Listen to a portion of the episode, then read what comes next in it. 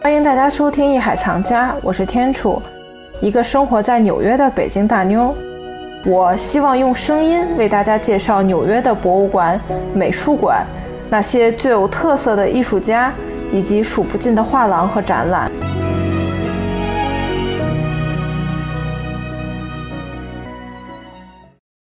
我每一次去鲁宾美术馆，就是那个场馆真的跟其他场馆不一样。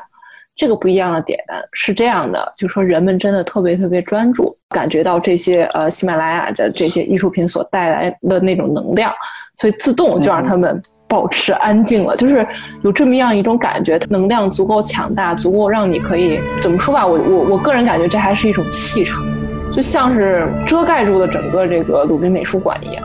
你就想整个这美术馆中间圆旁边放着一个曼陀罗是一样的，它整个就是个大的能量场在那个。对对对，没错，就是所以我觉得这个还是特别特殊的美术馆体验。乐真刚才也提到了这个唐卡的绘制过程，对于这些呃绘师来说、画师来说呢，就是一个修行的这么一个过程。然后当然啦，就是说呃唐卡的制作工艺那也是十分严苛的，除了会前的仪式啊我。真正的去开始动手制作这个画布啊。起稿、着色、勾线、定型啊，它都有要求在里面，算是。然后其实提到这里的话呢，就说诺真其实也选择了这个鲁宾美术馆馆藏的五件唐卡的珍品，就是说可以希望推荐给大家，也希望就是说大家以后有机会去鲁宾美术馆的话，哎，不要错过这五件唐卡珍品啊。但有的好好像没展出，对，嗯，没有。但我觉得它它应该会轮流展出吧。应该应该会应该会，但我觉得他那个这两天就是那个博物馆官网不是那个就崩了吗？哦，对，我还以为我还以为是我自己的问题呢。我我觉着有可能博物馆要卖艺术品了啊！那个哪儿已经卖了，好多美术馆已经开始卖布鲁克林什么是是，就是他他他把自己的所有的那个那个 collection 的那个电子图全下架了，我觉得就说明他要重重新整了。哎呀，所以有有可能是得卖了，哎。好可惜啊！这个就是因为本身这种美国的，包括纽约的这些中小型美术馆，它的生存状态就是很艰难的。然后外加这个疫情的冲击，新冠疫情的冲击，真的是让本不富裕的。雪上加让本本本不富裕的美术馆雪上加霜。对，没错没错，就真的哎呀，听听到就说有美术馆啊向外卖艺术品的这种新闻的时候，就觉得特别痛心。这个行为对于大众来说就是损失了一个你可以去看、你可以去亲眼欣赏这些艺术品的绝佳的这么一个机会。就因为卖给谁，其实你最后你也不知道，很可能就是藏入这个私人的馆藏当中，公众就是一辈子也也是见不到的了。所以这种都有可能。所以提到这儿也是不得不提到嘛，这个疫情之下的艺术圈、博物馆啊、美术馆的这个圈子还是生存条件还是很艰难的。再让我们聊回这个五件唐卡作品啊，当然也是希望大家能再次来纽约去看这些呃美术馆的时候呢，这五件艺术品希望都是可以还在，就希望大家还可以看到。就是我也想问问诺真，就说你为什么会选择这些作品？他们有什么特别之处呢？就说你希望把这几件作品推荐给大家。嗯，是这样的。然后我这个作品大部分都是从他的大师杰作里面选的，因为我觉得肯定 大师杰作必出精品。然后，因为他的有一些你在欣赏唐卡的时候，它风格是会有不同，它有非常不同的风格。对对。然后这些唐卡就代表了不同的风格，所以可以去对比。然后比较，或许你可以有更加直观的感受，看你个人更喜欢哪种风格。就比如说我选的那个，它在三楼那个就比较中央的位置，它是一个就是七世达赖喇嘛的一个肖像画。嗯，然后像这个作品，它就是是非常典型的，他们叫缅唐派，就是新缅唐派的作品。缅唐派这个作品为什么那么重要呢？它是因为它是十五世纪以后在西藏地区影响最大、传播最广的一个主流画派。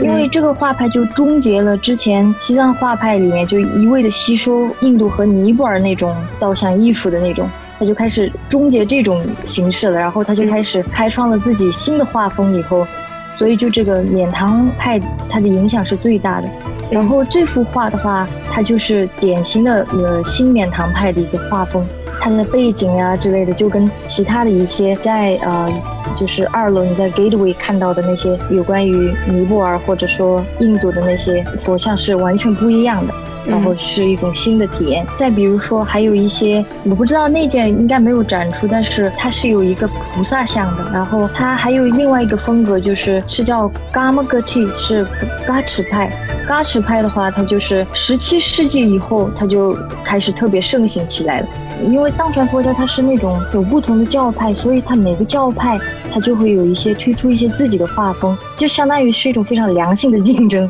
百花齐放的那种感觉。嗯，像我刚才说的缅唐派，它可能就是格鲁派职权的时候，它非常推广的一种画风。但是像嘎赤派的话，它就是噶木噶举派的时候，它开始推崇的一种形式和画风。然后就像如果说是嘎赤派的话，它的特征就在于它吸收了特别特别多汉地的画风，就是那种山水画的画风。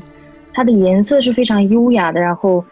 也大就是那种比较青色，然后蓝绿色为主题的那种为基调的。对，像那种青绿山水啊。对对对对，然后你可以看到非常多的植物啊，非常多的那种明代山水画的那种感觉，然后同时你在那里面又有比较姿态非常丰腴的一些菩萨或者说佛像或者说护法之类的女神之类的形象在里面，然后融合的非常好的一个画风就是嘎赤派。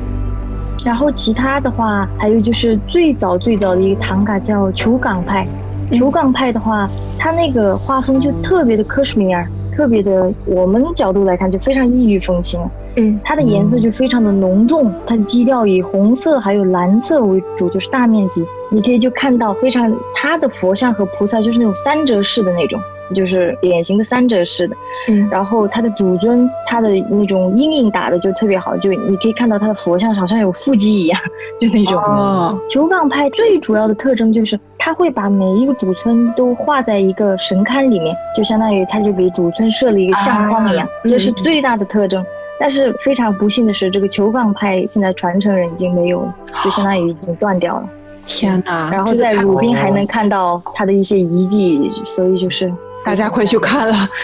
对这个包括这个表现形式，刚才你提到了几个点也是特别有意思，就包括这个腹肌的这个阴影的这个腹肌的这个很形象，感觉就感觉嗯，跟其他的应该是特别不一样，特别有异域风情，对对，很有那个眼眼睛也是那种特别克什米尔风的那种，就是特别细长，然后有曲线的，然后菩萨站姿都是那种三折式的。然后这个也可以在大都会，还有一些在波士顿的一些美术馆，你可以看到，就非常类似的。然后不光是唐卡，然后我想说一下那个，然后必看之一系列的，然后它有一个那种合金的造像，就是那种是一个绿度母，然后这个就是就西藏艺术历史上特特别有名，就十世伽玛巴，他亲手造的一个，对，那个是特别特别一定要去看的，因为。你会发现，如果说那一尊绿度母像是不同于所有在鲁滨里面你所看到的度母形象，就完全不一样。你甚至会，如果你不知道它的年份的话，你甚至会觉得它是一个当代艺术品，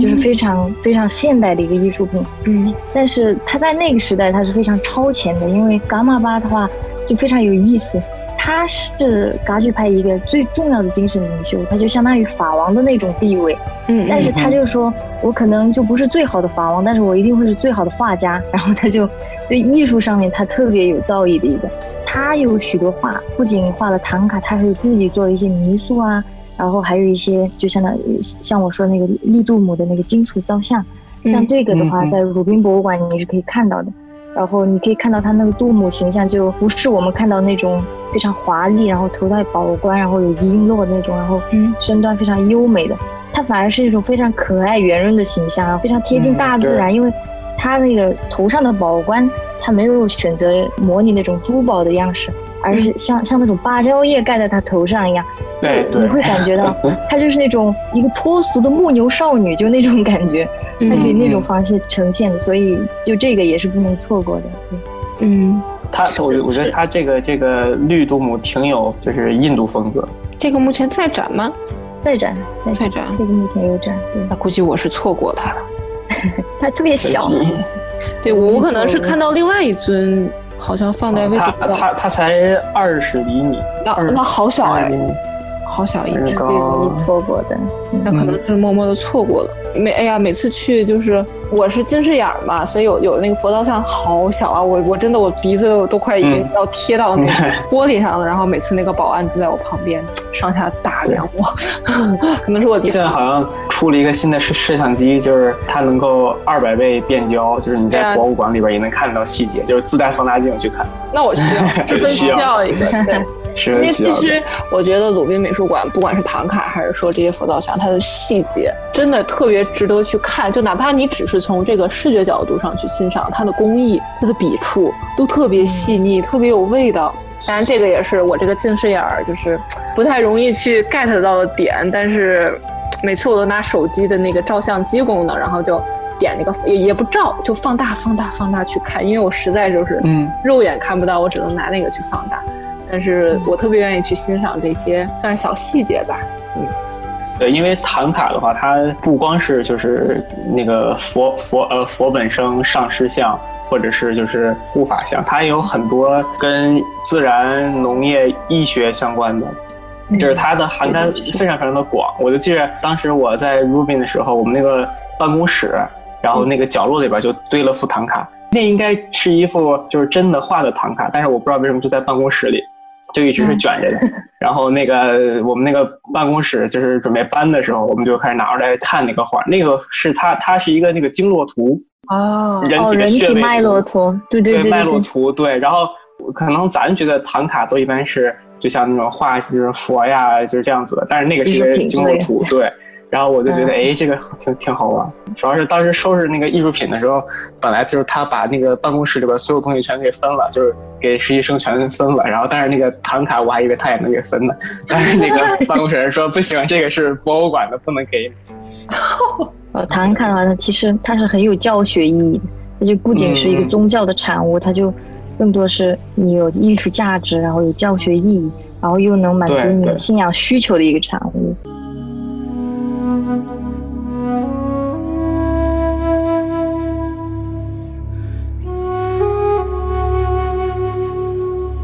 鲁宾艺术博物馆是一家致力于喜马拉雅艺术的非营利文化和教育机构，它拥有丰富的喜马拉雅艺术收藏，更拥有世界上最大的唐卡收藏之一。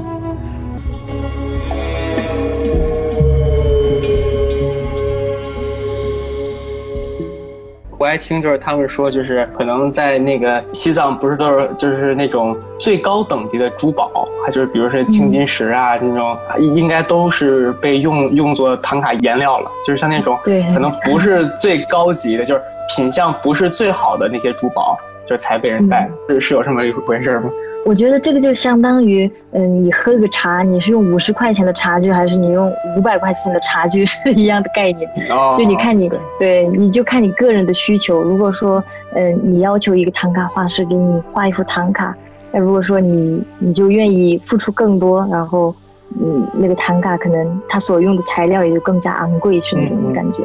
对，那个说到这个以后，我就想到在鲁宾你也可以看到那种就是唐卡的背景画，背景图全是背景色全是黑色的，呃上面的就像那种白描，但是它不是，它就更像用那种精致描绘的那种。像这种唐卡，呃在鲁宾也是有的，或者说它背景全是红色的，但是它是用对是对它人物形象全是用精致描绘，就那种白描的，一般是护法神的形象。其实也听两位讲了这么多，给我们传达出来一个什么信息呢？来到鲁鲁宾美术馆，一定一定不要错过它这里所展示的这个唐卡的一些绘画。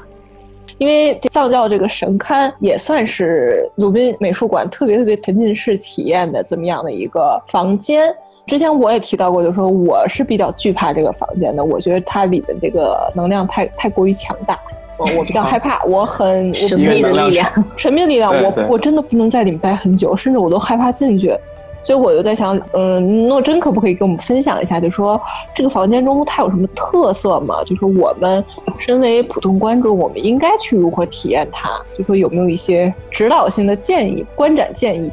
嗯，首先我觉得是你你你要去理解这个 Shrine Room 是用来做什么，它的用途。嗯嗯，对就对，比如说像我的话，因为我肯定是信仰佛教，所以每家我的家里肯定就是会有 Shrine Room。对，然后每个家，如果说你是出生于一个宗教家庭，或者说一个佛教家庭的话，嗯那几乎每家每户它都会留有一个单独的房间，就会做成 Shrine Room。嗯然后那里面所用到的东西几乎就是可以说是你在那个鲁宾的 Shrine Room 里面可以看到的，甚至说鲁宾 Shrine Room 里面可能就比较更齐全。它所摆放的柜子都是非常有藏式风格的，然后它的嗯唐卡的选择就是不仅是有佛像，然后唐卡上面还是有护法的，因为这些都是非常有讲究的。因为我们在个自己家庭的 share Room 里面的话，就一定要有你的主尊佛，然后一定要有你的护法神，这是一定要有的。然后既然有了这两样，就其他的一些供养器具器皿你也不能少。就比如说你要每天要做的那些会供的一些水啊、酥油灯啊，与修行相关的一些法器啊，然后这一系列的，然后比如说你所要用的装饰品，然后就最简单的一些说，比如说哈达呀，就等等这些，这些就相当于他们把一个在普通家里。一个普通信众家里所可以看到的实验 room 里面所有的东西，它就照搬到了一个，就是在博物馆里面。所以，首先你就要了解它的用途，然后其次你就可以知道这个，你你在进入这个 shrine room 的时候，你就会有一种怎么说呢？对信仰有一种敬仰的感觉，就是主要是用于信仰用途嘛。shrine room 主要就是，因为像这种宗教里面，就是你有不同的那种神奇嘛，就是你你有不同的信仰，你有不，同的供奉对嗯对，然后它每个区域它就会有区域的那种神，就比如说区域的护法。如果说你在某个特定的区域，比如说我来自这一区，我来自 A 区，那你就选择供奉你保护你 A 区的那个护护法神，你是可以这样选择的。然后除此之外，你还有非常呃，如果说你是在修行某一门法门，比如说你在修行阿弥陀佛的法门，那你肯定要供养的就是阿弥陀佛。如果说你是信仰金刚城的，那你可能就要挂奉大威的金刚，就就这这一类的，反正这是比较偏专业的，我觉得 嗯，哦，在如何选择上面，嗯，对，那那其实我的理解就是说，他这个神龛其实就是普通人家里的，算是一个集合的这样一个一个感觉，只是也是为了就是说给观众一个最直观的一个感受，更好的体验。然后我也是真的见过，就说真的有是真正有信仰的人，真的是进去很虔诚的去去去对冥想礼佛，然后哦，礼佛，对对对，甚至包括在一些特定的佛像、特定的艺术品面前，他们也会这样做。呃，像鲁宾里面呈现的实验 room，它可能是为了让观众就是更好，就更全面的了解实验 room 里面到底有什么东西。是就像我说的，可能要比普通人家里的实验 room 还要齐全，它里面所用到的东西。嗯，就可能你普通人家有些可能就是他并不会修什么法门，他不会用到那么多繁复的法器，但是他可能会有佛像的供养之类，他会做，但是他不会用到那些法器。鲁宾那个 shrine room 里面就是都有的，就是他都一一给你呈现在你眼前，就是。呃，就比如说，它还会配有那种就是喇嘛在念经的背景音乐啊，那个狮狮子吼的那个，对对对，就那种，嗯嗯嗯，对，那那个那个其实我还蛮喜欢听的，就是虽然说可能会有一种宗教威慑力，但是听起来非非常的舒服。对，而且疫情期间我不是去了一次嘛，限制人数，门口做了个保安，嗯嗯不让进，就说里里面出来一个才能进去一个，因为它也确实是相对密闭的空间。我现在在那个官网上看这个 Shrine Room 的那个大的图，我才发现刚才说的那几个唐卡好像都在这里边挂着。这里边的那个唐卡还有这些佛像，其实也是精品中的精品。嗯，那个就是一个我我比较喜欢的，就是那种沉浸式的那种体验。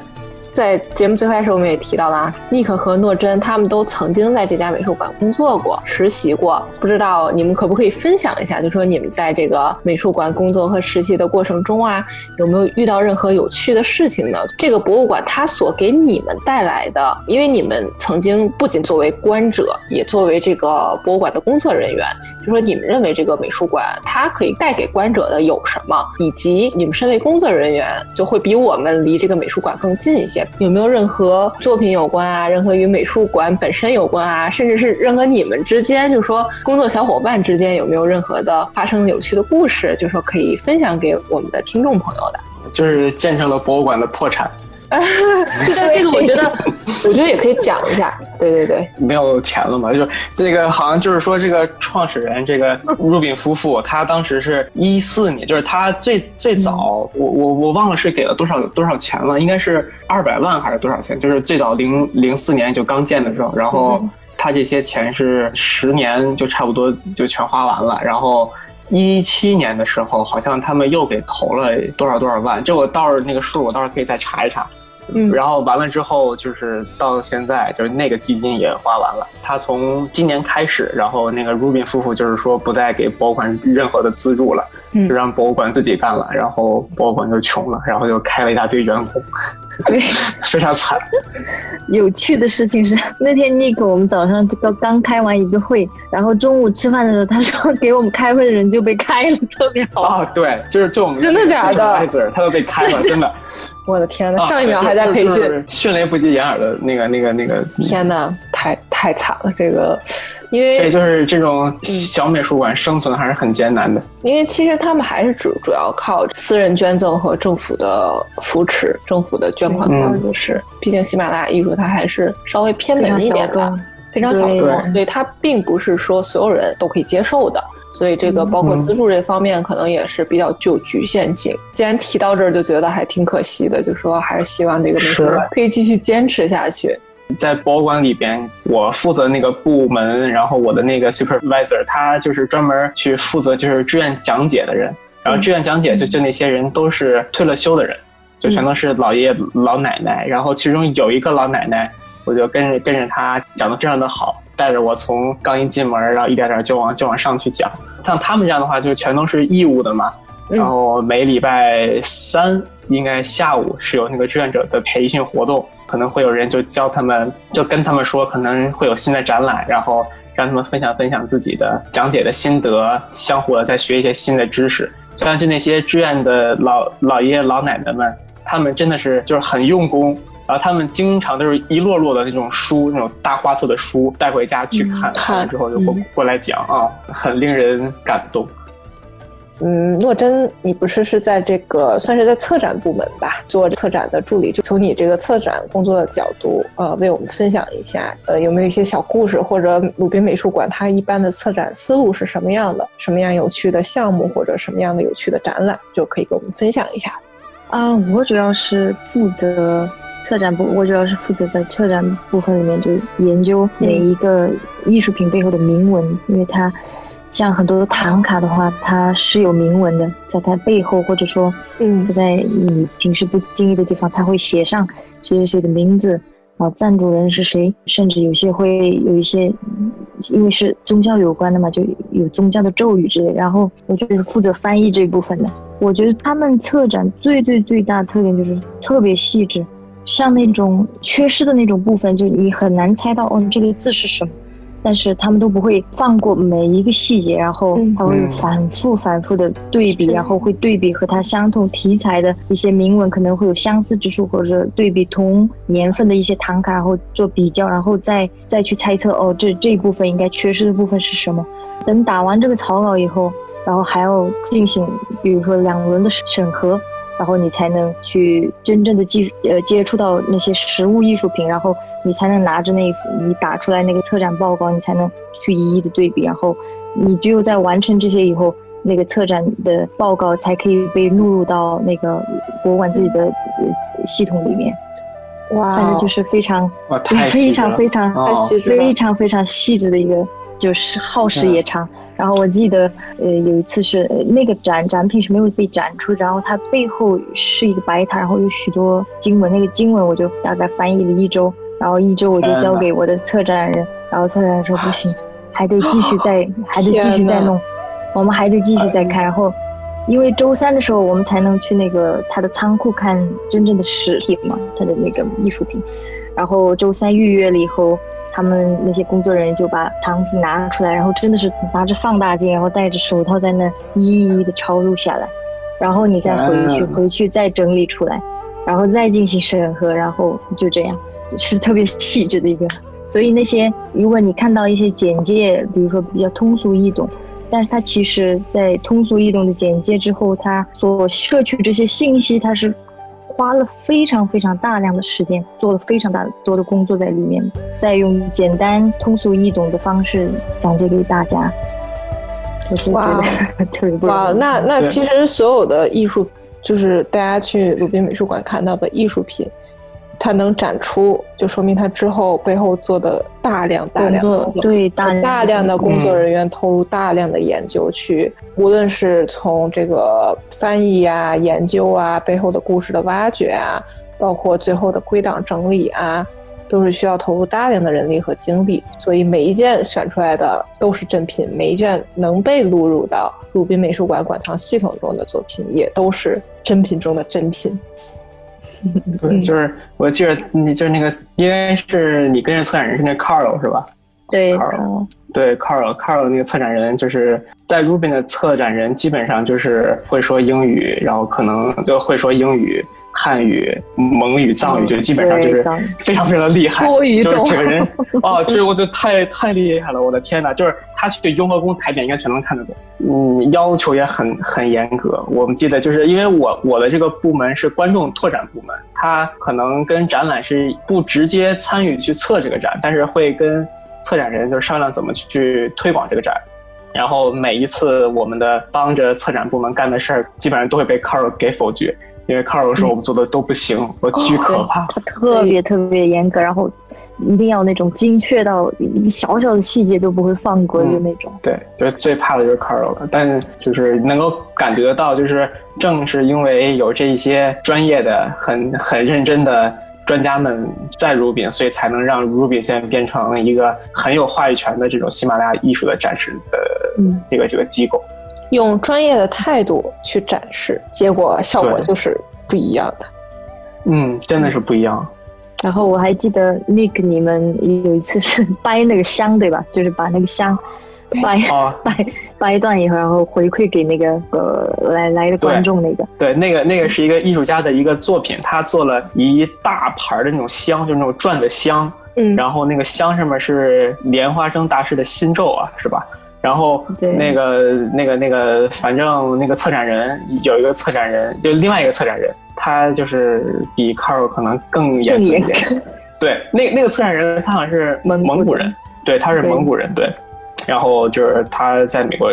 出生，然后他非常的严格。他上边是莲花生大师的心咒嘛，一共是多少个字？是十二个字吧？十二十二字还是十几字？嗯这我记不太清了。但是呢，我们得根据那个藏文得掰对了，就是每十二个字给我们把那香得掰成一小节儿，万一掰错了的话就会被骂，我巨可怕。就是一节儿得是个内容，就是一节儿得啊对对对对它对，是是个完整的咒语。对对，那个是一咒万种咒语，对，这你不能给掰错了。掰所以嗯那个策展人跟我们说的时候说，就他这这玩意儿是很神圣的，然后那个你不能就是随随便掰。这个我就是我们当时就是一开始不是很了解它到就是到底是个啥，但是后来就知道了，然后就基本上嗯就可能能认得出那一句藏文了，嗯都已经。嗯就不会掰错了。对对，哦就是掰的很认真。哦，这个太有意思对，了。然后那就我们就是我一一一开始跟我们办公室另另外一个小伙伴两个人掰，然后最后把罗真也叫过来掰，然后把另外一个 其他部门的实习生也叫过来掰。我的大家！一起掰，他那个就是说掰完之后把那个香呃送给观众，然后让观众回去也去自己去焚这个这个香，这也是艺术家当时的一个想想法，就是他他就是说我这个作品展完之后把我这作品分了。对，我发现很多作品就是